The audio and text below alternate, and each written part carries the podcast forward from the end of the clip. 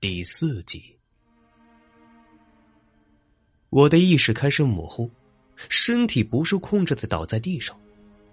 朱华似乎担心有诈，并没有贸然上前来看我，而是举枪指着我许久。不知他喊了什么，我已经听不清楚了。逐渐流失的生命力，让我的记忆变得清晰，脑海中涌现出了很多新的记忆。好像有人曾在我的脑中上了一把锁，锁住了那些不想让我记得的事情。原来，我根本不是什么锡纸怪，只是一名普通的减肥中心员工。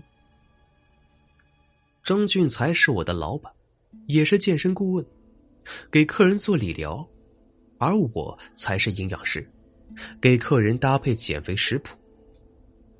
一年前，我下班之后，因为忘记带手机，便返回减肥中心，却撞见了张俊才。不，我撞见的是那只真正的锡纸怪。他背对着我，上身没有穿衣服，从后背的脊柱中间伸出了四只像螳螂臂一样的长枝，末端分别有一根和缝衣针差不多粗细的尖利口器。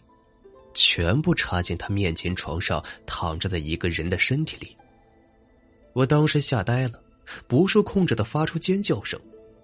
锡纸怪却完全无视我的存在，口气还在一颤一颤的吸食着那人的脂肪。过了十分多钟，他还是没动静。我壮着胆子靠进去，床上的人已经被吸干了，被口气穿透的伤口处滋滋作响。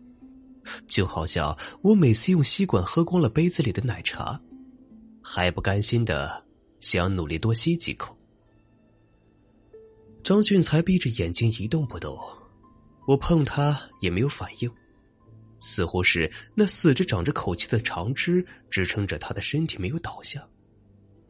我逃到减肥中心的楼下报警，说明情况后，警察认为我是一个醉酒的疯子。但还是很负责的到我说的地址去勘察。我带着警察上楼，的确见到了张俊才，他却像是没事人一样在拖地。警察也没有找到我描述的什么干尸，对我批评教育了一番就离开了。我当时吓得大气都不敢出，以为锡纸怪会将我灭口。他却很冷静的向我承认了他是一个锡纸怪，并解释说。他从来没有害人的心思，只是因为这人隐瞒了自己喝酒，才导致他失控，最终将人吸干。我以为他会威逼利诱，让我帮他保守秘密，已经做好了以后对他言听计从的打算。没想到他突然伸出口气，刺向我的后颈，向我灌输了一些虚假的记忆。从那以后。我一直以为我就是锡纸怪，每当他出来伤害人，我就会产生一些记忆，以为是自己将那些人害死的。好不容易找回这些真正属于我自己的记忆，却是临死的时候。我不甘心的抬起眼皮看向朱华，他还在用枪警惕的指着我。我却看到，在他头顶方向，锡纸怪不知何时藏在了那里。他除了长着张俊才的脸，身上已经完全看不出人的样子。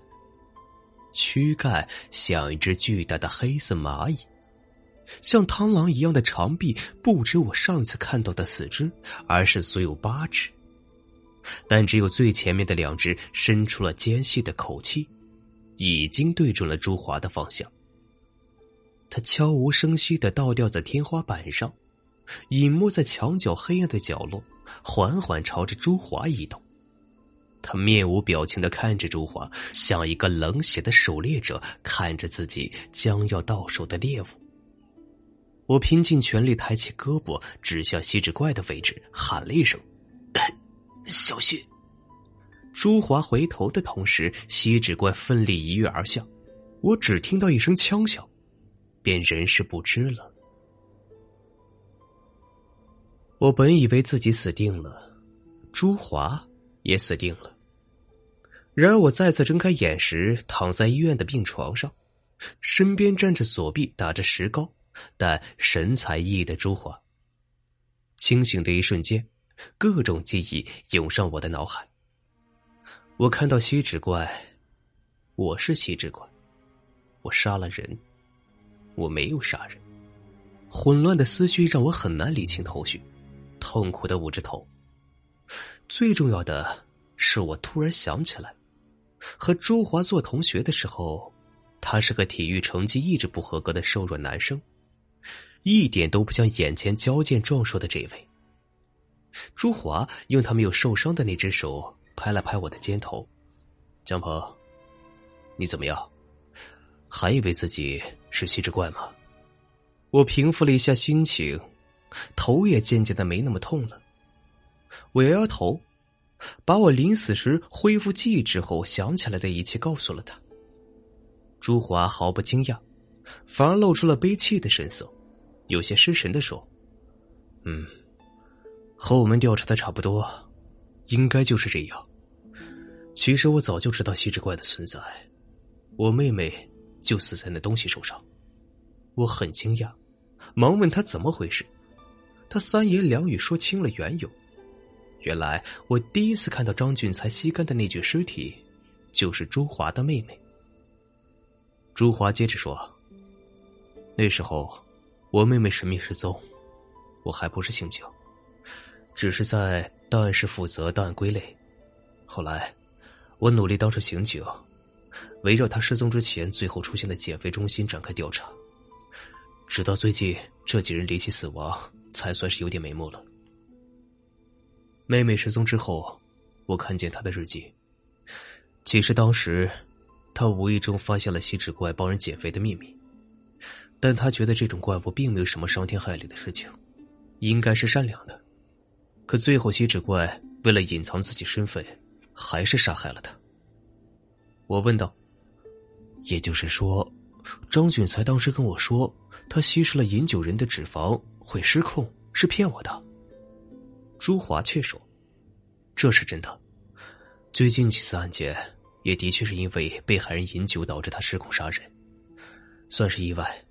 而最后一次，你那个女顾客的爱人是因为吸脂怪发现你被警方怀疑，故意在你上门服务时吸干了他，坐实你的嫌疑。”我瞬间有一种劫后余生的感觉。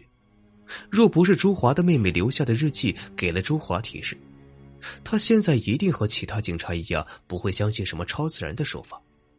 到时候我自然是最有嫌疑的人。接着，我提出了我的疑问：“你真的是我同学吗？我记得上学的时候你身体不好，总是体育课上多晒一会儿太阳就会晕倒。”可你现在看起来很强壮，而且和那凶残的怪物搏斗，就只是胳膊受伤而已。朱华有点不好意思，还是被你看穿了。我调查减肥中心每一个员工的社会关系时，查到你五个同学后头名，后来你成为了嫌疑人之一，我就用这个借口和你套近乎。没想到你真的上当了。我苦涩一笑。当时被锡纸怪迷惑了记忆，好多事情想不起来。现在想想，人就算二次发育，也不可能在高中之后还能长够二十多公分。你和我认识的朱华肯定不是一个人。朱华没有在这个问题上纠结，而是问道：“你不好奇锡纸怪是怎么控制你的吗？”我倒是有些坦然，想来。他的口气能够除了吸食人的脂肪和排出麻醉性的物质，应该也能排出什么迷惑人心智的东西吧？朱华点了点头。的确是这样，我们采集了你的血液，检查后发现了微量的未知病毒，想来就是使你产生虚假记忆的东西吧。不过，我想你应该不知道，除了你说的虚指怪的口气，还可以繁衍。但他们繁衍的方式有些特别，将卵产在人体中，直到产卵的这只吸脂怪死去之后，卵才会开始发育，像寄生体一样，逐渐将宿主变成另一只吸脂怪。我听的是目瞪口呆，这么牛，你是怎么知道的呀？朱华揶揄的看了我一眼。说起来，你之前以为自己是吸脂怪，不是在以为将要杀死我的时候，把你以为的那些真相都告诉我了吗？他一连用了三个以为，怎么听都像讽刺我。他指了指自己受伤的左臂，接着说：“那只锡纸怪也很坦诚，你昏迷之后，他出来袭击我。”我这只胳膊一下就被他咬断了，他告诉我这些事，最后却不打算杀死我，还说没想到你入戏那么深，竟然想杀我。他看上了我这副皮囊，想将卵产在我身体里。好在我妹妹的日记里写了关键的一点，她曾经见到锡纸怪禁止员工使用杀虫剂喷蟑螂，由此推断，锡纸怪怕杀虫剂。所以我随身带着一小罐杀虫剂，在危急时刻救了自己。我追问道：“那锡纸怪死了？”朱华点点头。杀虫剂真的是他们可惜啊！我只喷了两下，他不到半分钟就死透了。死后，他的身体变成了人形，却还有四根古怪的像是虫子脚一样的东西留在背后。由于那四根东西太吓人。我就在同事来之前处理掉了，就当张俊才是一个变态杀手吧。至于他的杀人手法，就永远成为一个谜吧。我张张嘴，不知说什么。这也许的确是一个不错的结果。朱华又安慰我几句，让我好好休息，便出去了。随后，两名护士进来，对我进行了简单的问询和检查。我一边回答护士的问话，一边将发痒许久的双手从被子里拿出来。左手看上去倒是没什么异常，右手的手心却有一道约两厘米的横纹，好像被割开又愈合似的痕迹。我摸了一下那道纹路，感觉皮肤底下有什么东西蠢蠢欲动。护士见我盯着手发呆，问我：“有什么不舒服吗？”我忙收起手，摇了摇头，看着他圆圆的脸，好像看到了一张美味的肉饼。